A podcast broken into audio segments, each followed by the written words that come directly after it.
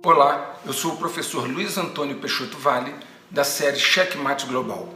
Desde que eu publiquei os meus artigos no ano passado, as pessoas têm me perguntado se o Brasil não poderia lastrear a sua moeda nas suas enormes riquezas minerais.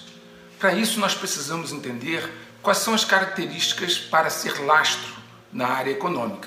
Lastro é uma coisa que dá garantia, dá equilíbrio para que algo, um ativo, possa ser um lastro para a moeda, ele precisa ser quantificável.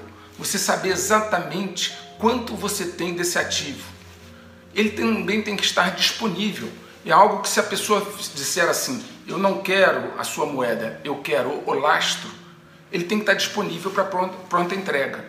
E ele tem que ser algo, um ativo, que tenha demanda mundial, que todos reconheçam como uma reserva de valor.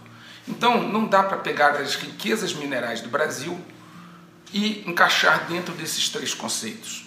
São importantes, valem muito, mas não são nesse momento facilmente quantificáveis, não estão disponíveis, nós levaríamos algum tempo para retirá-las do solo e não tem uma demanda, um reconhecimento de valor generalizado. Então, para ser lastro de moeda, nossas riquezas minerais não são úteis, mas são muito importantes como uma reserva de valor futura, ok?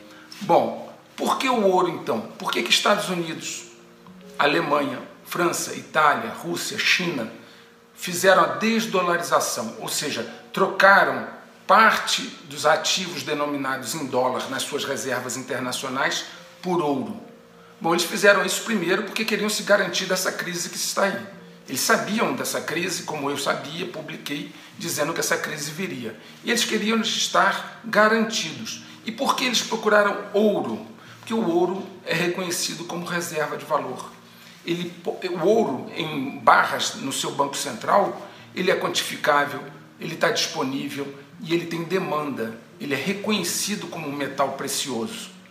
O ouro é tão importante que ele há, sempre ele tem uma valorização nas crises. Eu mostrei nos meus vídeos como ele mantém o valor durante as recessões, durante as crises.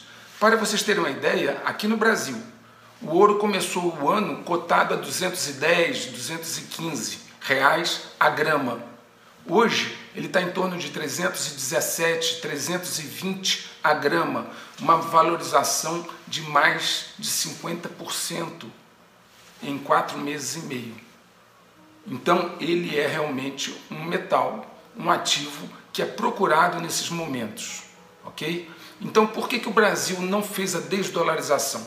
Por que, que o Brasil tem suas reservas quase todas em títulos de, denominados em dólar e menos de 1% somente de ouro?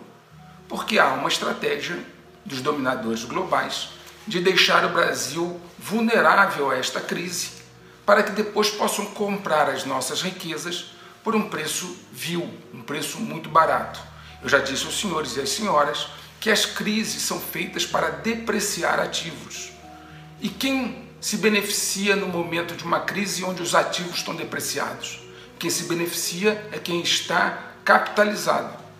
Quem está capitalizado guardou muito dinheiro, compra os ativos por um valor inferior ao que compraria antes da crise.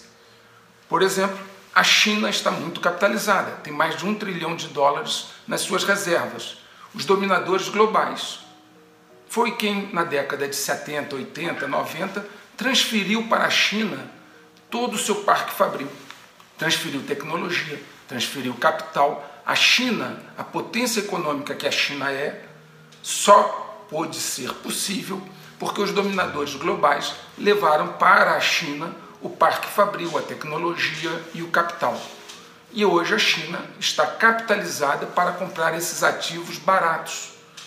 Os ativos foram depreciados pela crise, e uma crise que foi montada. E o Brasil está totalmente vulnerável.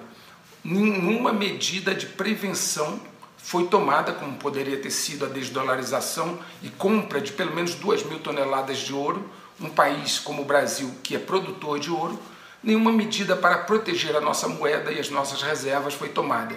E por que isso? Eu vou contar para vocês no próximo vídeo.